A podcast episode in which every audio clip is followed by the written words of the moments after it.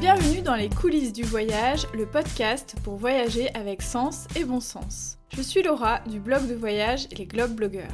Toi aussi tu as envie de voyager de manière plus responsable, d'organiser tes escapades facilement et dénicher des initiatives originales? Si la réponse est oui, alors tu es au bon endroit. Chacun de mes épisodes est un concentré de bonnes astuces pour t'aider à planifier tes prochains voyages durables.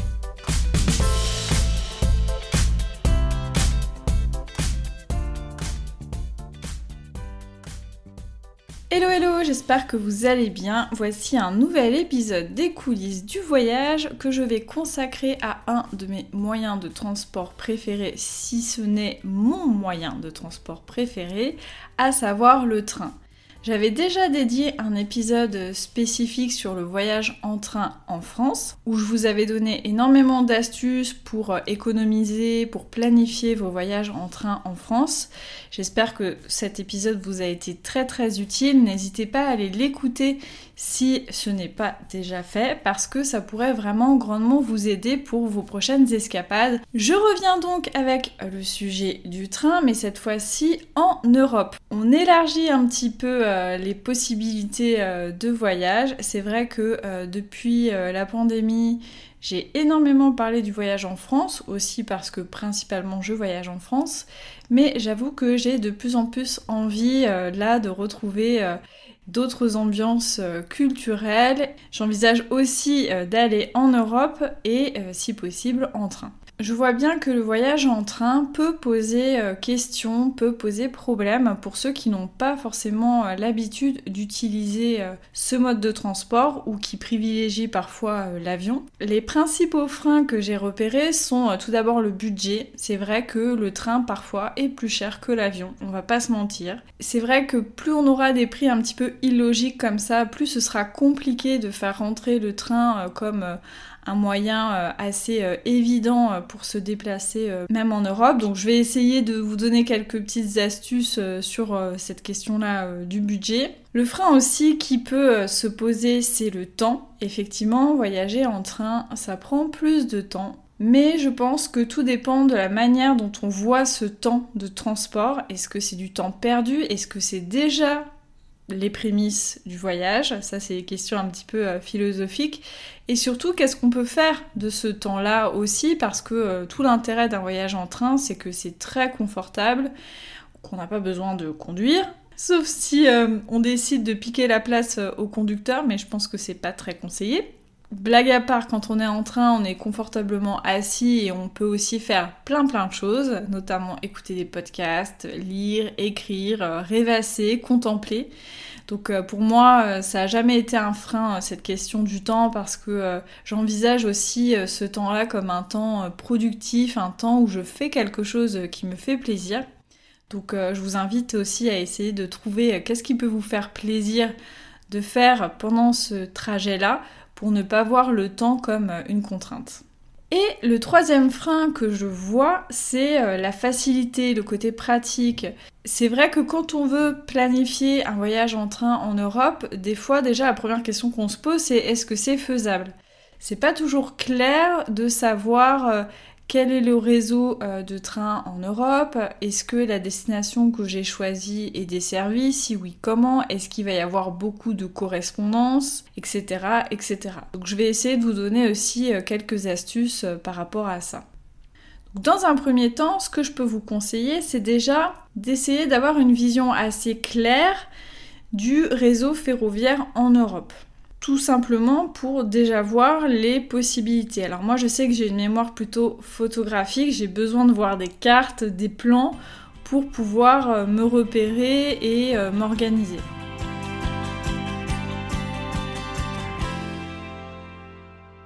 Mon premier conseil, si vous savez déjà dans quel pays vous avez envie de vous rendre en train, donc par exemple vous avez prévu un voyage en Angleterre vous avez envie d'aller en Italie, en Espagne, au Portugal par exemple, je vous conseille déjà de vous rendre sur le site internet du principal opérateur ferroviaire du pays. Donc vous allez me dire, mais comment on fait pour connaître un peu les compagnies ferroviaires hein? On les connaît pas forcément toutes par cœur. Eh bien, vous pouvez trouver la liste de ces principales compagnies ferroviaires notamment sur le site d'Interrail qui les regroupe vraiment toutes et qui met des liens vers les différents sites internet, donc ça fait un petit peu euh, gagner du temps et ça permet aussi déjà de voir pays par pays le réseau un peu euh, ferroviaire qui est développé. Donc ça peut être déjà très utile. Si vous ne savez pas dans quel pays vous voulez aller, euh, vous dites bah tiens, j'aimerais bien me faire une escapade en Europe, pas trop ce qui est le plus pratique depuis chez moi pour rejoindre tel ou tel pays,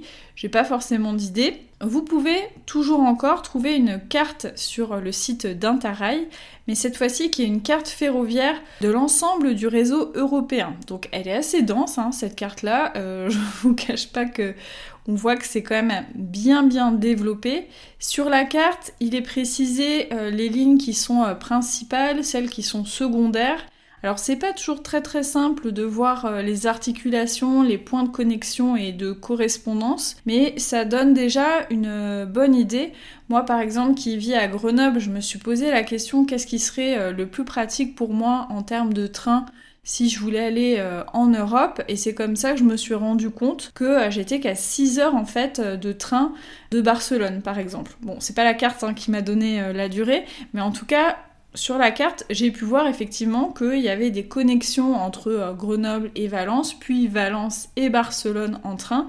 Et donc ensuite, je suis allée voir euh, combien de temps ça prenait et j'étais assez surprise de constater que c'était seulement à 6 heures de train. Pareil, je me suis rendu compte que en ayant une connexion euh, à Chambéry, qui est pas très loin de Grenoble, je pouvais ensuite prendre des trains qui euh, m'amenaient dans le nord de l'Italie euh, assez facilement. Donc je vous invite vraiment à faire ce petit exercice. Alors c'est sûr qu'on est quand même privilégié si on habite à Paris parce que euh, on a tout de suite un accès euh, assez rapide à l'Angleterre, à la Belgique, à l'Allemagne, aux Pays-Bas, euh, etc.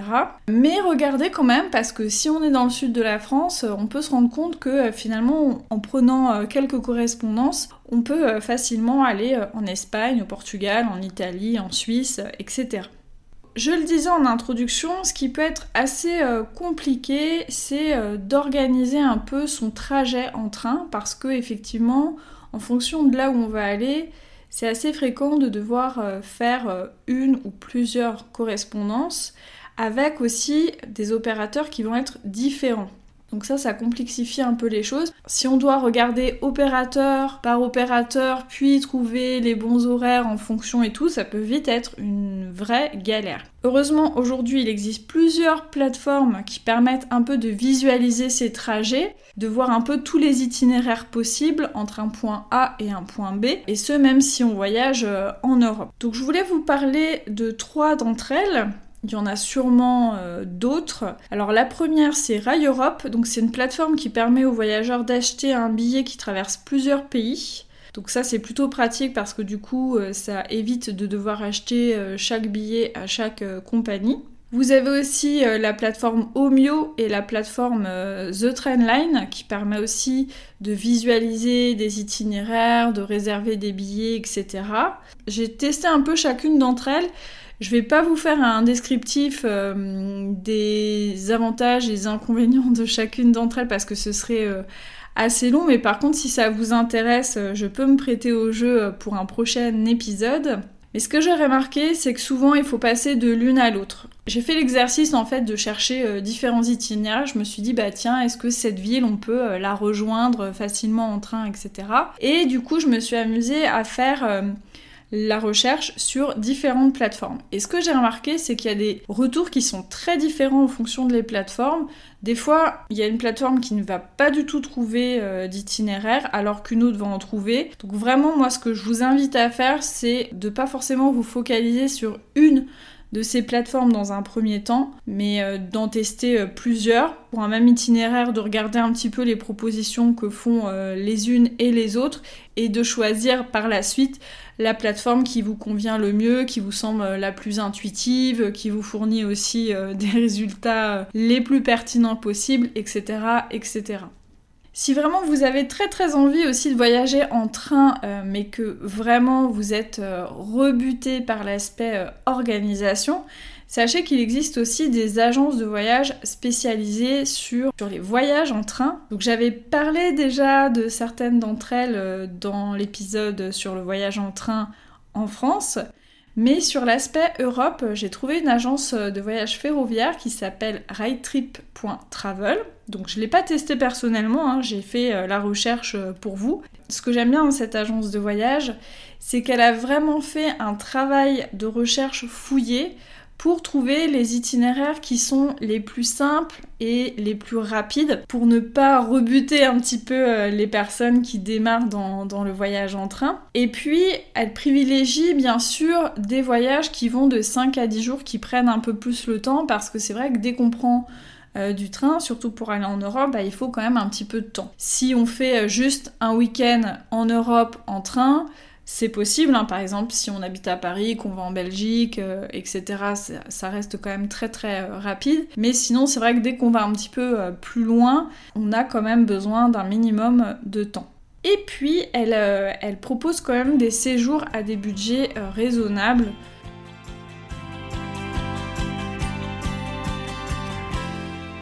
Dans cet épisode sur le voyage en train en Europe, J'en ai déjà un petit peu parlé il y a quelques minutes, mais je vais prendre plus le temps de développer ici. Je ne pouvais pas passer à côté euh, de la question de l'interrail. Donc Interrail propose en fait différents types de passes qui facilitent le voyage en train au sein de l'Europe. Ces passes s'adressent aux personnes qui résident actuellement en Europe et ils ont l'objectif de faciliter le voyage en train en Europe et de permettre aussi aux personnes de faire euh, des économies. Soit vous avez des passes pays, donc c'est des billets qui sont valables uniquement sur un pays pour une durée d'un mois et qui vous permettent de faire euh, différents trajets au sein même du pays. Attention, si vous prenez un passe pays, en revanche, le trajet pour rejoindre ce pays depuis votre pays d'origine n'est pas compris. Donc, il faut faire des calculs pour voir si c'est un petit peu rentable. Et sinon, le pass dont on parle le plus souvent, c'est euh, le pass Interrail global. Donc, c'est un pass qui, euh, contrairement à ce qu'on pourrait penser, n'est pas réservé que aux jeunes. C'est un pass qu'on peut acheter quel que soit euh, son âge. Il est gratuit pour les moins de 11 ans d'ailleurs, c'est intéressant à, savoir. Bien sûr, si on est plus jeune, c'est-à-dire si on a moins de 28 ans, on a un pass euh, à tarif réduit, mais si on a plus de 28 ans, on peut euh, tout à fait euh, profiter aussi de ce pass interrail.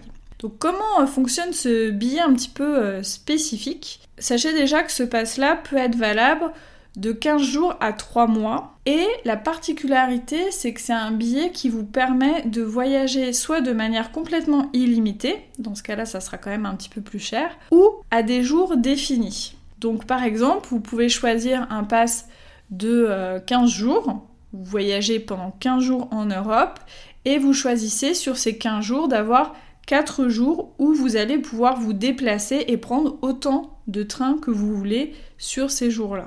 Donc comme je disais, chaque jour de voyage euh, qui est défini dans votre passe, vous pouvez prendre autant de trains que vous le souhaitez. Par contre, ce qu'on sait pas forcément, c'est vrai que moi quand j'ai fait les recherches euh, sur Interrail, que je l'ai jamais utilisé euh, personnellement, moi je pensais que c'était un billet un petit peu magique. Voilà, on prend un billet et puis ensuite on se balade autant qu'on veut, pas besoin de réserver, etc. Mais c'est un petit peu plus compliqué que ça. En fait, une fois qu'on a ce billet-là, qu'on paye, hein, donc il y a une somme euh, différente en fonction du type de passe. Hein. Plus le pass est sur une longue durée, plus c'est cher, forcément. Si on est sur un mode illimité, pareil, c'est plus cher que si on voyage seulement sur quelques jours, etc., etc. Mais par contre, ce que je ne savais pas, c'est que on doit quand même réserver ces billets de train ensuite pour euh, ces trajets et que pour certains trajets, il est demandé en fait euh, des frais de réservation. Ça, c'est à prendre en compte quand même, puisque euh, ça va venir s'ajouter au tarif global du pass. Par contre, sachez que le pass Interrail global est valable aussi dans votre pays de résidence, contrairement au pass pays et donc comprendra aussi le trajet aller et le trajet retour. Quand j'ai fait toutes ces recherches sur ce pass euh, interrail dont j'entendais euh, beaucoup parler, j'avais en tête la question suivante. Est-ce que euh, le pass interrail vaut le coup? Est-ce que c'est un bon plan? Est-ce que ça permet de voyager en train en Europe à moindre frais? Et donc je suis allée faire ma petite enquête. et donc je peux maintenant vous dire dans quelle situation ça peut être intéressant de prendre ce pass interrail et dans quelle situation ça ne l'est pas. Ou en tout cas les questions à se poser. Déjà pour commencer, le pass interrail il est intéressant si on compte faire plusieurs trajets et sur une longue durée. Si vous voulez juste faire un week-end, c'est clair qu'il n'y aura pas forcément besoin d'avoir un pass interrail. Au-delà de ça, si vous avez un projet de voyage en Europe euh, qui inclut plusieurs trajets en train, la première chose que je vous conseille, c'est de faire une estimation budgétaire des deux options, c'est-à-dire l'option avec le pass interrail et l'option sans le pass interrail. Donc ce sera très important de déjà connaître un peu votre itinéraire, la durée de votre voyage et de voir un peu à quel moment vous allez faire vos déplacements. Donc regardez bien le prix euh, des billets avec ou sans le pass interrail, parce que si vous avez le pass, il y a quand même des frais de réservation. Euh, pour connaître un petit peu ces frais de réservation, vous avez euh, sur le site d'Interrail un planificateur de voyage qui vous permet de sélectionner les trains en fonction de la validité du type de pass que vous allez choisir pour voir un petit peu les frais de réservation possibles je vous mettrai un lien vers un site euh, très très bien fait, Partir en Europe, qui a fait un tableau un peu récapitulatif des fourchettes en fait de frais de réservation en fonction du type de billet et donc ça pourra aussi vous aider un peu à, budgéter euh, tout ça, c'est-à-dire le prix du pass plus le prix euh, éventuel des réservations. J'avoue que cette estimation budgétaire, elle n'est pas forcément évidente évidente à faire mais essayez de le faire grosso modo pour voir s'il y a une très très grosse euh, différence entre les deux options avec ou sans passe. De manière euh, générale, sachez que le pass interrail est plus rentable si on se déplace fréquemment.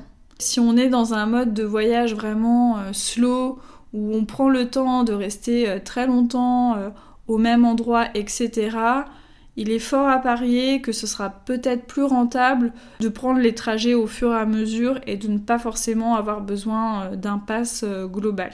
Ce que vous pouvez aussi faire pour euh, vous décider si oui ou non vous avez besoin de ce pass interrail, c'est de comparer les contraintes organisationnelles. Parce que effectivement, il ne faut pas croire qu'une fois qu'on a le pass en main, on peut sauter dans n'importe quel train comme ça il y a besoin de faire des réservations, on peut les faire euh, soit à partir euh, du site d'Interrail, en tout cas d'une application, soit directement dans les gares dans les pays. Et puis si vous prenez un pass Interrail qui n'est pas en voyage illimité, ça vous impose de voyager certains jours et pas d'autres que vous allez choisir hein, au fur et à mesure euh, du voyage. Mais du coup, ça vous impose aussi euh, bah, de, vous organiser. Donc à vous de voir si vous voulez telle ou telle contrainte en fonction euh, de la modalité choisie. Si jamais vous vous dites, bah tiens, je pense que le pass interrail dans ma situation, c'est une bonne option, soit d'un point de vue économique, soit d'un point de vue organisation, eh bien, pour savoir quel est le pass qui est le plus euh, pertinent euh, dans votre cas, le site Interrail a prévu un service de trip euh, planner qui vous permet, en fonction de votre itinéraire, etc., de votre voyage, de choisir le pass qui est le plus économique. Sachez que vous pouvez faire encore d'autres économies via deux actions. La première, c'est de réserver plutôt vos trains en gare que euh, via le site d'Interrail, parce que souvent les frais de réservation seront moindres. Et euh, la deuxième astuce, c'est de privilégier les trains régionaux plutôt que les grandes lignes TGV ou alors les trains de nuit, etc. etc. parce que souvent il y a moins de frais de réservation pour ces trains. Pour le train de nuit, même si des fois les frais de réservation sont plus élevés, ça peut quand même être intéressant de les prendre parce que ça vous économise aussi une nuit d'hôtel. Je voulais aussi vous donner quelques références euh, de livres qui peuvent être intéressants euh, sur le sujet. Alors le premier auquel je pense c'est euh, Les plus beaux voyages en train d'Achète Tourisme. Donc là c'est plus pour l'inspiration, on a de très beaux itinéraires mythiques en train qui sont classés par continent. Donc il y a notamment euh, l'Europe où on retrouve euh, les mythiques Orient Express, le Bernina Express, le Glacier Express. Donc c'est un bel ouvrage qui est euh, largement illustré. Donc voilà, qui est vraiment là pour s'évader et pour voyager. Toujours dans le volet inspiration, mais un petit peu plus pratique cette fois-ci, j'avais repéré aussi le livre En train 30 itinéraires pour voyager autrement euh, en Europe, qui est paru aux éditions euh, Gallimard Voyage. Donc je vous invite aussi à aller euh, regarder un petit peu, feuilleter cet ouvrage. Et puis un livre sur lequel je lorgne depuis un petit moment, je vais vraiment finir par craquer bientôt, c'est le livre L'Italie en train. Moi, moi, je suis pas très très loin de l'Italie, donc forcément ça m'intéresse. Donc c'est un ouvrage qui recense 18 itinéraires pour voyager euh, spécifiquement en train en Italie. Si jamais vous avez des ouvrages que vous trouvez euh, super intéressants euh, sur le sujet, n'hésitez pas à m'en parler sur mon compte Insta, m'envoyer un petit mail, etc parce que je pense que cette thématique du voyage en train va revenir dans le podcast, que ce soit pour l'épisode sur les trains de nuit, mais à, d'autres occasions euh, également. J'espère que toutes ces ressources, tous ces conseils et astuces vous seront très très utiles pour planifier vos prochaines escapades en train en Europe. Je vous remercie énormément pour votre écoute. Allez, je vous laisse filer à la gare, prendre le train et vivre de belles escapades ferroviaires. C'est pas facile à dire. À bientôt!